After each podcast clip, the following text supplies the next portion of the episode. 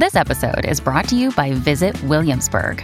In Williamsburg, Virginia, there's never too much of a good thing. Whether you're a foodie, a golfer, a history buff, a shopaholic, an outdoor enthusiast, or a thrill seeker, you'll find what you came for here and more.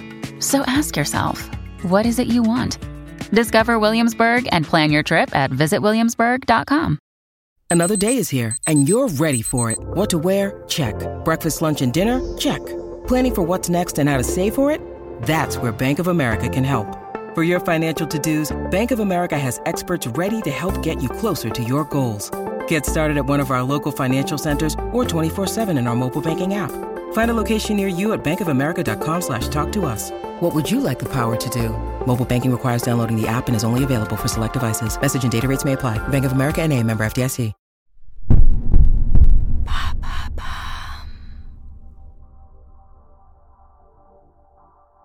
Bonjour à tous, je suis Alice Haché. Je vous souhaite la bienvenue dans l'empreinte. Nous allons essayer de comprendre ensemble comment les marques d'aujourd'hui s'engagent ou non pour notre planète. Chaque semaine, je reçois donc des start des PDG de grands groupes ou encore des directeurs de la RSE qui m'expliquent comment leur entreprise s'engage pour porter une révolution de l'impact sur notre planète.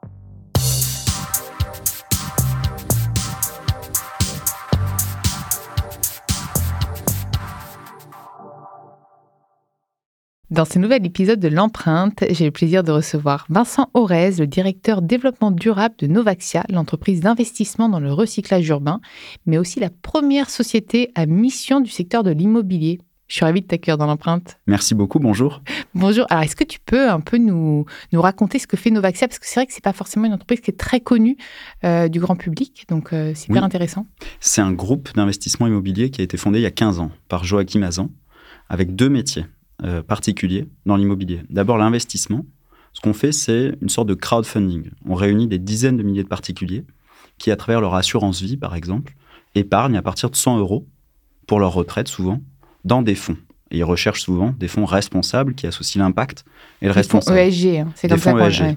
Donc, premier métier, c'est la collecte d'épargne auprès de particuliers. Et le deuxième métier, c'est le développement immobilier.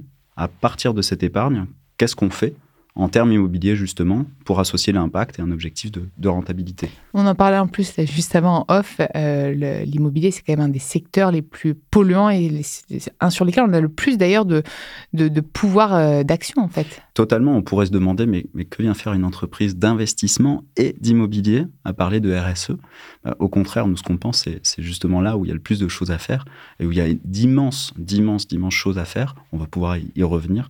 Ce qu'on fait, nous, chez Novaxia, c'est le recyclage urbain. C'est tout ce qu'on fait, c'est du recyclage urbain. Il n'y a pas de, nouvelle construction, en fait. Vous reprenez.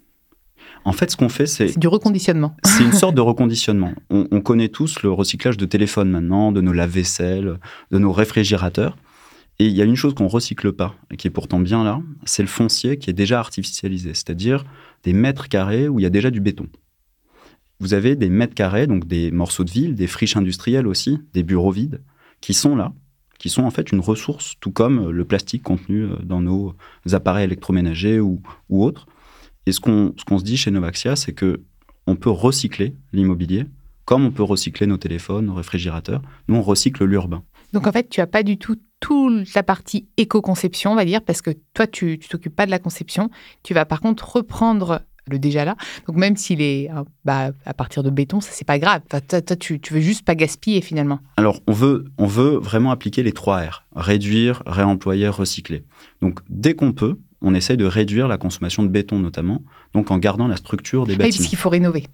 Et on rénove. R, je t'en ai rajouté un. Merci, exactement. Nous, on a, on a aussi ce, rénover.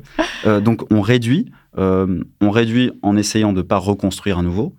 Il y a certaines friches industrielles ou friches polluées où on ne peut pas, euh, bien sûr, garder, où il faut dépolluer, ou des fois aussi, il faut déconstruire le bâtiment. Comment, par, par exemple, quand tu parles de friches polluées, parce que moi, je connais, je connais pas du tout ton secteur. Oui, alors, des exemples très concrètement, euh, en périphérie d'une grande métropole, euh, Paris, en, l'état, il y avait une friche polluée au Pire Allen, qui était une ancienne friche de EDF, qui était là, en cœur de ville, à 10 minutes du métro, dans une zone où il y a une pénurie de logements qui est énorme. À l'époque, il n'y avait pas encore ce ce type d'acteur comme Novaxia pour aller acheter grâce à des fonds issus de l'épargne de particuliers. Donc on l'a acheté et on l'a dépollué et ensuite on a construit un immeuble aux dernières normes énergétiques de logement. Donc en fait, quand c'est comme ça, il y a des experts qui vont euh, quantifier un peu l'état de la pollution, enfin c'est ça, de la zone. Oui. Et comment tu dépollues une, une zone? Alors on fait appel aux, aux spécialistes, à, à des agences de dépollution, et puis après il y a toutes les vérifications sanitaires, etc. Pour, pour Mais vérifier. Ça doit être des coûts énormes. Alors c'est des coûts, mais le modèle financier est très simple, et ce qui est génial euh, dans notre modèle, c'est que l'impact, il est au cœur du modèle économique. C'est-à-dire que ce qu'on fait, nous, c'est très simple hein, financièrement. On regarde euh, le prix du bureau vide. Et il y en a de plus en plus, euh, notamment avec le télétravail suite euh, à la pandémie. Pour te donner une idée, il y a 4 millions de mètres carrés de bureaux vides à l'heure actuelle en Île-de-France. Euh, Ça- me fait mal au cœur hein, quand tu 4 dis ça et que je vois des gens dehors. En fait, voilà, tu vois, eh ben, on va, on va y venir. Juste 4 C'est millions là où on pourrait ouvrir la porte. Ce sont des bureaux vides qui sont là depuis des fois plusieurs années. Il y avait 3 millions pré-Covid, donc c'est pas quelque chose de totalement nouveau. Seulement, il y a une accélération de ce stock de bureaux vides et nous, on le voit ça comme une ressource. Pour nous, c'est notre ressource. Et donc, ce qu'on fait, c'est on regarde le prix des bureaux vides et on regarde là où il y a une demande de logement. Ça, c'est notre premier objectif de recyclage urbain auprès de nos, nos investisseurs. On regarde et souvent, il y a un- une différence et donc, on peut fabriquer du logement, du logement euh, euh, pour tous, du logement social, ça dépend en fait des territoires. Et puis, on, on achète du bureau avec une décote, et puis on fabrique du logement, et c'est cette différence qui est notre modèle économique. Quand tu parles de bureau vide, il n'y a même pas de loyer qui est payé. En fait, c'est vraiment laissé à l'abandon. C'est laissé littéral. Alors, je vais même te dire, c'est même gardienné, c'est-à-dire que des personnes, parfois, soit c'est muré, soit il y, a des, euh, il y a des gardiens qui sont là pour garder des Un bureaux vide. vides. Et il y en a 4 millions à l'échelle de l'île de France. Mm. Alors pour nous, c'est une ressource qui est géniale. C'est un peu comme si je te disais, tu as euh, un stock de euh, matières premières pour aller fabriquer tout un tas de choses dont on manque. Et nous, c'est là, c'est à portée de main. Et grâce à la collecte d'épargne, grâce à l'investissement de ces épargnants qui y croient, eh bien, on peut en fabriquer de plus en plus. Donc, on fabrique des milliers de logements aujourd'hui dans toutes les métropoles françaises. Et du logement, zéro artificialisation des sols. C'est-à-dire Mmh. du logement qui va pas se mettre sur un champ de blé, qui va pas se mettre sur une forêt, puisque on recycle l'urbain. Et aujourd'hui, on entend tous parler, euh, tu sais, des zones, euh, des zones agricoles à défendre notamment. À 70%, ce qui bétonne les sols agricoles en France, à 70%, c'est la construction de logements. Et donc, en fait, on a une sorte de contradiction aujourd'hui, puisqu'il y a une pénurie de logements qui est énorme. C'est 100 000 logements qui manquent chaque année en France. Et on a Et en 4 même temps- de. Et 4 millions de mètres carrés. Donc, il y a une opportunité. Et en même temps, enjeu social, donc, et en plus enjeu environnemental, on voit qu'il y a des, euh, bah, des champs qu'il faut, qu'il faut préserver, de la nature, de la biodiversité qu'il faut préserver. Donc, l'une des solutions, en tout cas, celle qu'on défend, c'est le recyclage urbain. Mais, mais tu vois, en fait, je trouve que c'est tellement, encore une fois, du bon sens. Mais je me demande comment l'humain peut, peut être aussi, excuse-moi, hein, mais débile quand même parfois. Alors, en tout cas, on devient tous collectivement de plus en plus intelligents. Parce ouais, que non, mais c'est vrai que tu as raison de voir ça comme ça, l'intelligence collective. Mais, mais heureusement, en fait, heureusement juste de remettre du bon sens dans- et de l'humain, parce qu'il y a de l'humain. Parce qu'il y en a qui préféraient garder un truc muré et fermé parce que bah ils veulent, ils veulent pas hé- héberger ou tendre la main à, à quelqu'un. quoi, en Totalement. fait. Et ça me permet de, de te, de te signifier aussi une autre pratique qu'on a. C'est que comme on achète ces bureaux vides, souvent ils sont vides entre 12 et 18 mois, puisque le temps de déposer un permis de construire, d'écouter les associations environnantes, les voisins, les entreprises locales, les associations, les élus, il s'écoule entre 12 et 18 mois, entre le moment où tu achètes un bâtiment de bureau vide et le moment où tu vas pouvoir commencer les travaux pour rénover ou déconstruire et euh, construire du logement. Sur ces 12 à 18 mois, on récupère donc les clés d'un bâtiment souvent gardienné pour nos investisseurs. Ce qu'on a fait depuis maintenant plusieurs années, on a été le premier acteur privé à le faire à l'échelle industrielle, puisqu'on le fait systématiquement, on fait de l'occupation temporaire auprès d'acteurs à impact social. Donc très concrètement, très souvent c'est le jour même où on récupère les clés, on travaille en amont et on le prête à une association gratuitement Comme Aurore, par exemple. comme Aurore, on a travaillé avec Mm. Aurore, on a fait un centre d'hébergement avec Aurore. Quand ça s'y prête, ça peut être de l'hébergement d'urgence, ça peut être des coopératives d'artistes. On a plusieurs occupations temporaires avec le Secours populaire français à l'heure Mm. actuelle. On a tout un tas en fait d'innovations sociales qui sont là dans tous ces mètres carrés qui sont vides, qui sont en phase transitoire.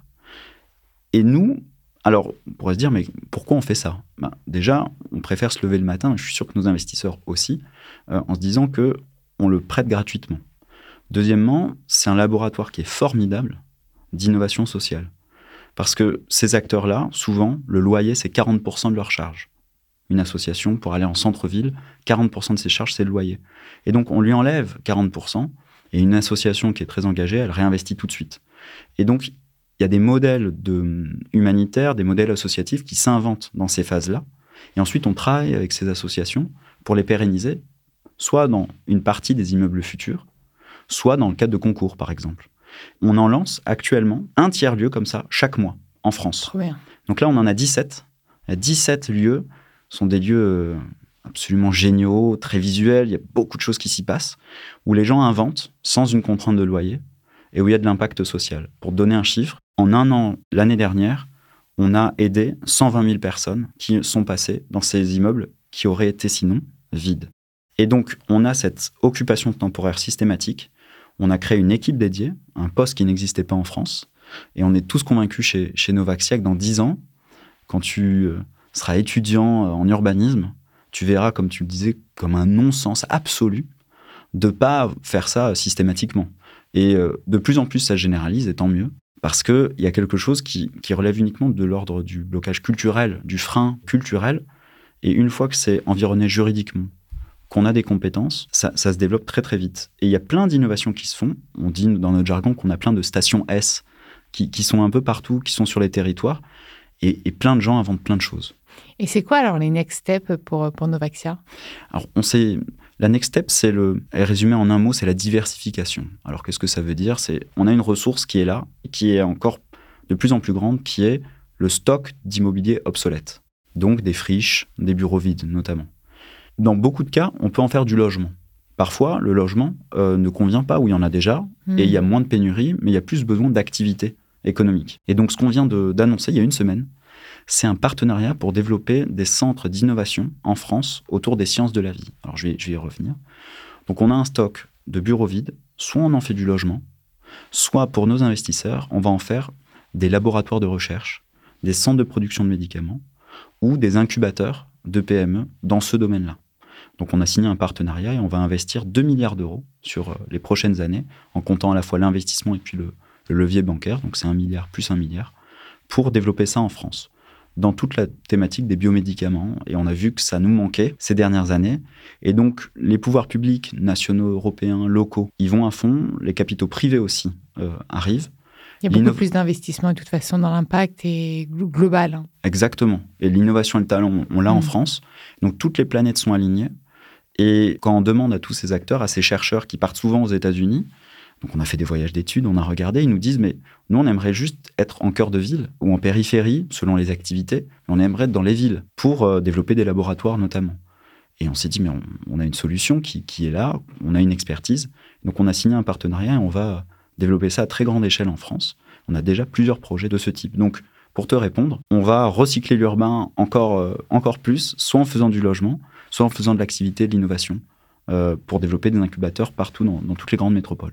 Est-ce que ça vous est déjà arrivé de ne pas réussir à recycler un, endroit justement parce que trop pollué ou parce que... Et, qu'est-ce que ça devient quand c'est comme ça? Alors, il y a des immeubles qu'on n'achète pas euh, pour le compte de nos investisseurs parce qu'on se dit que les coûts sont trop élevés, trop élevés ou euh, que la sortie va pas être forcément du logement ou du life science, des sciences de la vie.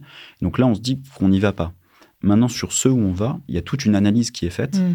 tant financière que extra-financière. On a des ingénieurs environnementaux qu'on envoie systématiquement sur site, qui étudient et qui analysent tout le site. Donc pour te répondre, non, pour l'instant, ça ne nous est pas arrivé. Ça ne veut pas dire que ça n'arrivera pas.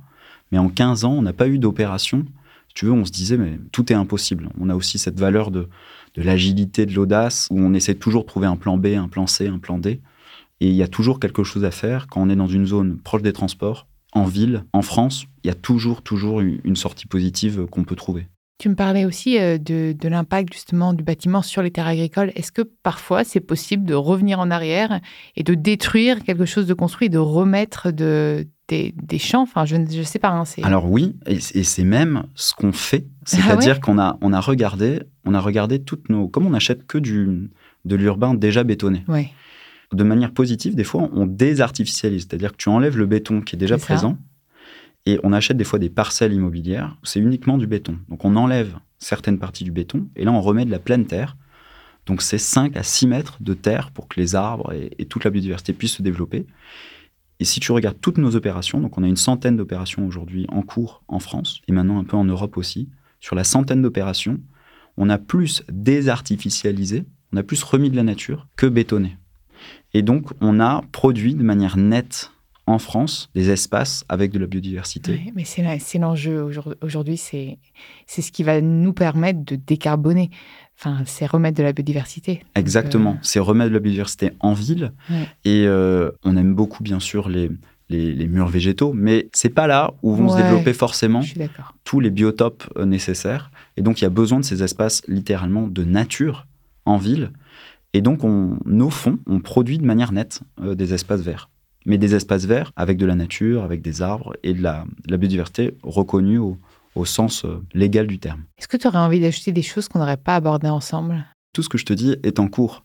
Donner des bâtiments qui sont vides à l'heure actuelle, ça n'a pas demandé de, de révolution fiscale ou légale. Ça a demandé que des investisseurs nous fassent confiance pour se dire on peut faire de manière différente de l'immobilier. Mais tu rachètes à qui en fait ces, bureaux? Ils appartiennent à qui vu qu'ils sont... Très souvent à des propriétaires privés. Alors il y a tout type d'acteurs. D'accord. Il y a soit d'autres acteurs qui sont euh, eux-mêmes qui gèrent des fonds immobiliers, euh, qui ont des, bureaux mais qui ne se louent plus. Soit enfin, on a tout un tas des foncières, on a des propriétaires privés. Ils ont des locaux vides, mais bon, on en achète de plus en plus. On a, on a une croissance. Euh, Novaxia est l'une des entreprises qui a le plus de croissance en France depuis, depuis 5 ans fait partie des, 300 entreprises, tous secteurs confondus, qui ont, qui ont la plus forte croissance. Donc ça veut dire que ça marche et que, que l'impact que, bah, que tu mets en lumière, que tu expliques à travers toutes ces émissions, bah, marche. La croissance de, de l'investissement de la part des épargnants est en train de prendre une ampleur sur l'impact qui est sans précédent. Et on, on voit à juste titre hein, les, nos impacts quotidiens. Je pense qu'on se rend de plus en plus compte que on peut euh, faire attention comment on mange, comment on bouge, où est-ce qu'on vit, et on va se rendre compte, petit à petit, on le voit, euh, que l'argent, si on a la chance d'en avoir en épargne, a un impact en fait qui est immense sur le changement climatique, la biodiversité, la pénurie de logement. Et on croit que les Français adorent l'épargne immobilière. On aime investir dans l'immobilier. C'est une grande chance, c'est-à-dire qu'on on peut faire de l'immobilier qui va avoir un impact sur où est-ce qu'on travaille, où est-ce qu'on dort, avec qui, on, avec qui on est dans toutes ces occupations temporaires. Donc ça marche très bien. Pour, pour faciliter ça, euh, donc Joachim Azan a décidé il y a, plusieurs années déjà d'indexer une partie du salaire de tout le monde dans l'entreprise sur la RSE. Et donc c'était euh, en 2016 déjà, un tiers du variable de tout le monde, de euh, l'assistant comptable euh, en passant par l'investisseur, enfin vraiment toutes les fonctions de l'entreprise, ont cet objectif commun de développer l'occupation temporaire, répondre à la pénurie de logement, développer le life science désormais, remettre de la biodiversité en ville, et donc tout le monde l'a en tête. Et si des, épargnants enfin, ou des particuliers nous écoutent, est-ce qu'ils souscrivent directement auprès de vous ou leur banque propose aussi des, des je sais pas, vous avez des partenariats avec des banques pour proposer ces fonds, je ne sais pas. C'est systématiquement intermédié, donc c'est soit via euh, une banque, soit via un assureur vie. Donc on ne vient pas directement vers vous. Non, exactement. Ce sera d'accord, c'est hyper important. Et là, il y aura, euh, il y aura toute une une éducation. Mais est-ce que c'est expliqué ou parfois simplement euh, on ne dit pas explicitement que c'est vous, mais quand on pilote notre épargne, on dit bah là ça va dans un fonds ESG et ça se trouve vous êtes impacté. Alors très souvent. Je parle de moi. Alors, en fait j'ai tout piloté en fonds ESG. Ah, et Je me dis ça se trouve ça a pu aller. Euh, Il y a les deux.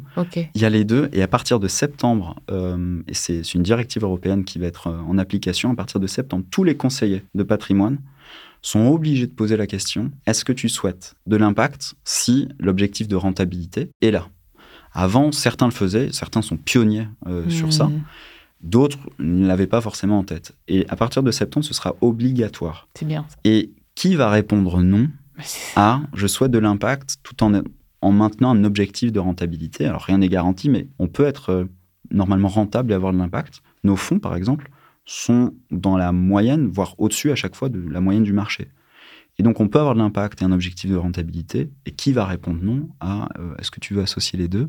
Surtout si tu es auditeur de l'empreinte, franchement. Après, tu sais, il y a quand même, quand tu sais qu'il y a 50% de climato-sceptiques aux États-Unis, il y a toujours peut-être 50% de personnes qui n'ont pas envie d'avoir d'impact et qui disent non. Parce qu'il y a des gens qui sont hyper réfractaires. Hein. Oui.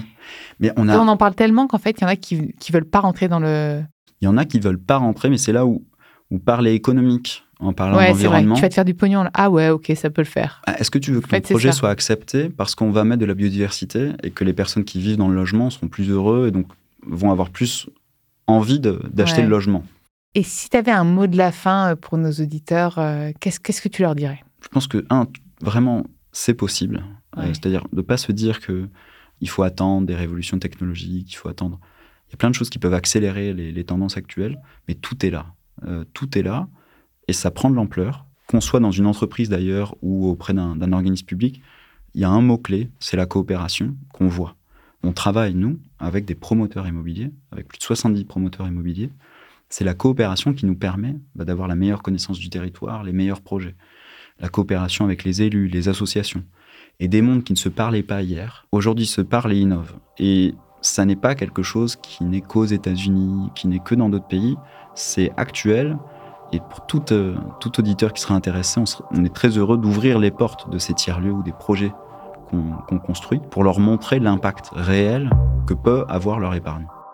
Merci beaucoup. Merci à toi. Merci d'être venu dans l'empreinte.